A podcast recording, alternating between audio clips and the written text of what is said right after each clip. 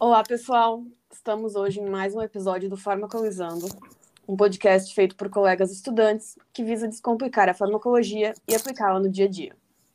Eu sou a Elô e estão aqui comigo o Dudu. Fala aí, Dudu. E aí, galera? A Mari. Oi. O Luiz. Opa, e aí? E por último, mas não menos importante, o Marcelo. Salve, rapaziada. Então, hoje, 28 de julho de 2021, o episódio 6 do Farmacolizando traz o tema medicamentos genéricos. O objetivo desse episódio é diminuir o preconceito recorrente com os genéricos, já que ainda enfrentam resistência por grande parte da população.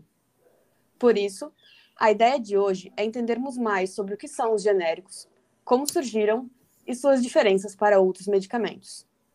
Ah, só queria lembrar vocês de nos seguirem aqui e também nas redes sociais, que ajuda bastante a gente.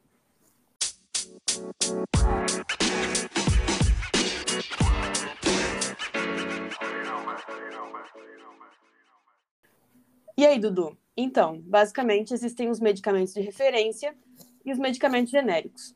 Pode explicar o que é cada um deles pra gente? Então, Elo, os medicamentos de referência, que também são chamados de medicamentos inovadores, são os medicamentos que foram laboratório, depois de muito tempo de pesquisa e bastante dinheiro investido. Assim, para que os órgãos de vigilância autorizem a venda desse medicamento, o laboratório precisa, antes de tudo, apresentar estudos clínicos que comprovem a eficácia, a segurança e, claro, né, a qualidade do medicamento. Em geral, depois que um novo medicamento é lançado no mercado, apenas o laboratório criador tem o direito de comercializar esse medicamento. Mas o interessante é que essa exclusividade termina quando o prazo da patente expira, que é um prazo que dura de 10 a 20 anos na maioria dos casos. Então, depois desse tempo, outros laboratórios podem usar o mesmo princípio ativo e fazer cópias do medicamento de referência. E essas cópias são, na verdade, os medicamentos genéricos e medicamentos similares. Mas o que são, então, os medicamentos genéricos? Os medicamentos genéricos são os medicamentos que têm o mesmo fármaco, na mesma dose e forma farmacêutica do medicamento de referência, ou seja, os genéricos têm o mesmo princípio ativo, que é aquela substância que produz os efeitos no organismo. E eles também são administrados pela mesma via e com a mesma posologia e indicação terapêutica do medicamento inovador. Mas uma diferença que a gente pode destacar aqui é que os genéricos não têm nome comercial e são identificados apenas pelo princípio ativo da fórmula. Ah, e além de tudo isso, os genéricos apresentam eficácia e segurança iguais à do medicamento de referência, já que eles passam por rígidos testes de qualidade antes de terem o seu registro e comercialização autorizados, né? Por isso, já é comprovado que eles têm a mesma qualidade que o de referência e produzem os mesmos efeitos terapêuticos no organismo, podendo então ser intercambiáveis. Mas, para poder assegurar essa intercambiabilidade, são feitos vários testes de equivalência farmacêutica e de bioequivalência. É, e além desses dois, ainda tem os medicamentos similares, né? que às vezes confundimos com os genéricos, mas eles não são a mesma coisa. Vale lembrar que os medicamentos similares são aqueles que contêm o mesmo princípio ativo, mesma concentração, mesma forma farmacêutica, via de administração, posologia e indicação terapêutica do medicamento de referência. Mas a diferença é que no registro dos medicamentos similares não são exigidos os testes de bioequivalência, como são exigidos nos genéricos e assim eles não têm sua bioequivalência como medicamento de, de referência. Ah, e além disso, enquanto similar pode ter um tamanho, uma forma, um prazo de validade e recipientes diferentes do medicamento de referência, os genéricos precisam ser exatamente iguais, como o Dudu já falou. Caramba, que top! Achava que os genéricos eram medicamentos inferiores em eficácia. Muito interessante mesmo. Realmente. E agora, indo para um viés mais histórico, a história dos genéricos começou nos Estados Unidos, na década de 60, por iniciativa do governo. Na época, ainda pouco se sabia sobre esses medicamentos. Só em 84, os Estados Unidos definiram os critérios que seriam posteriormente adotados mundialmente, né? Para produção, padrões de qualidade, registro e venda. Mari, podes contar mais como foi esse processo aqui no Brasil? Claro. Então, no Brasil, o percurso para a instalação dos genéricos foi um tanto quanto conflituoso. A gente começa em 1971, quando foi instituído no país o Código da Propriedade Industrial, que levou à retirada das patentes dos medicamentos por completo, permitindo também que as indústrias farmacêuticas brasileiras pudessem fazer cópia dos medicamentos patenteados em outros países.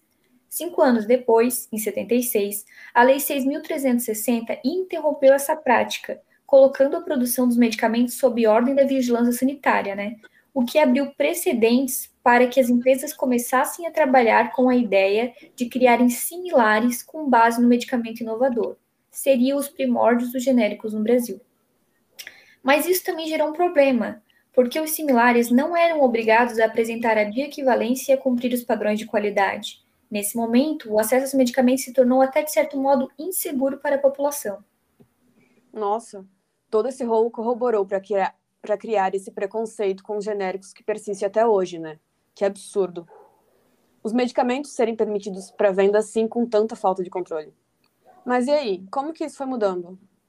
Então, ao longo dos próximos anos, algumas medidas foram sendo tomadas para tentar aumentar a segurança desse processo, mas, mas as circunstâncias só mudaram com a adoção dos medicamentos genéricos como política do setor de saúde e de economia do governo brasileiro, em 93.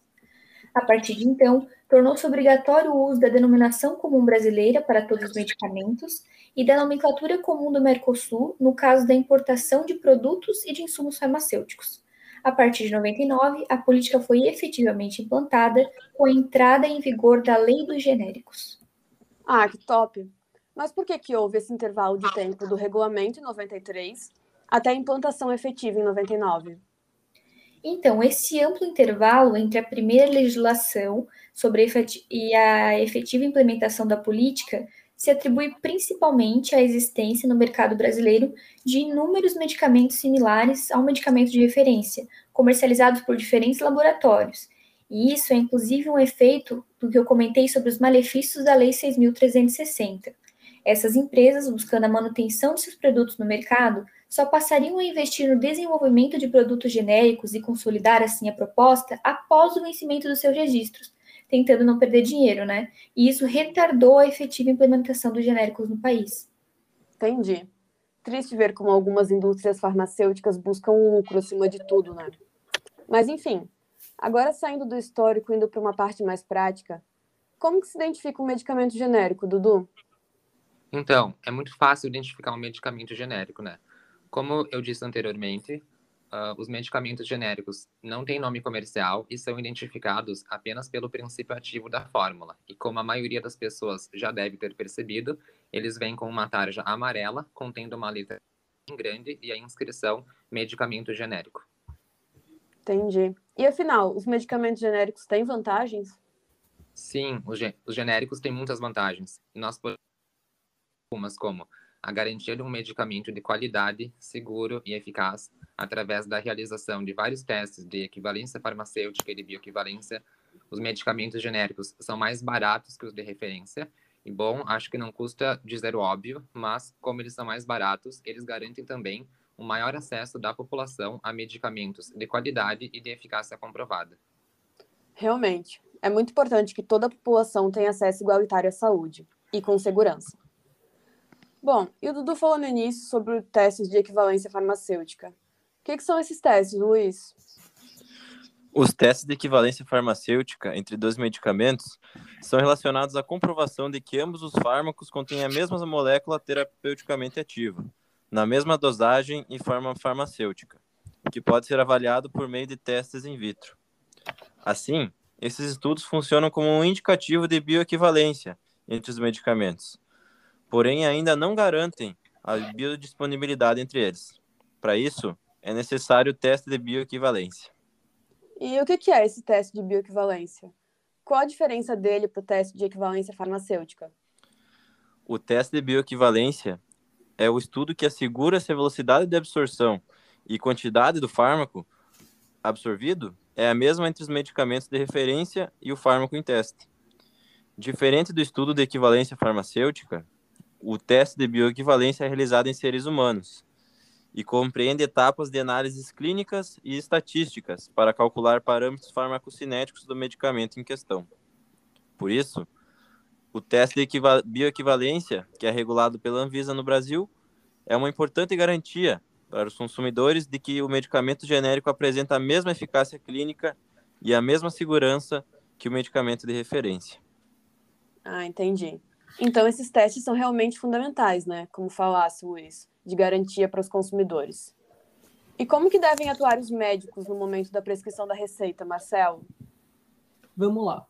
A prescrição com a denominação genérica do medicamento é obrigatória somente no SUS. Nos demais casos, fica a critério do profissional responsável, que poderá prescrever pelo nome genérico ou comercial. Além disso, o médico deve sempre orientar sobre a eficácia e segurança dos genéricos, esclarecendo as dúvidas dos pacientes sobre a equivalência com medicamento de marca. Verdade.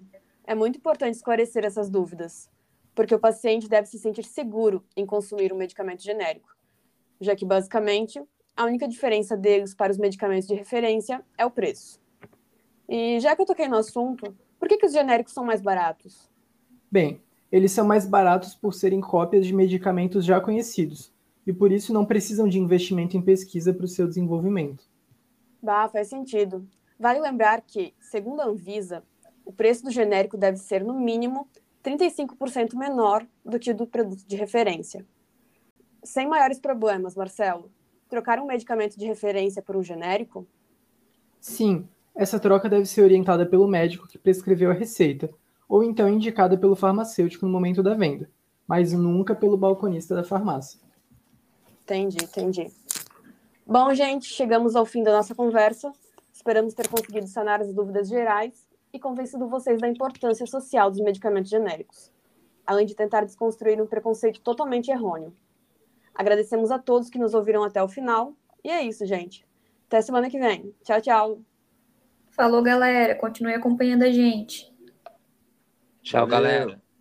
Valeu! Tchau, obrigado. 一哈。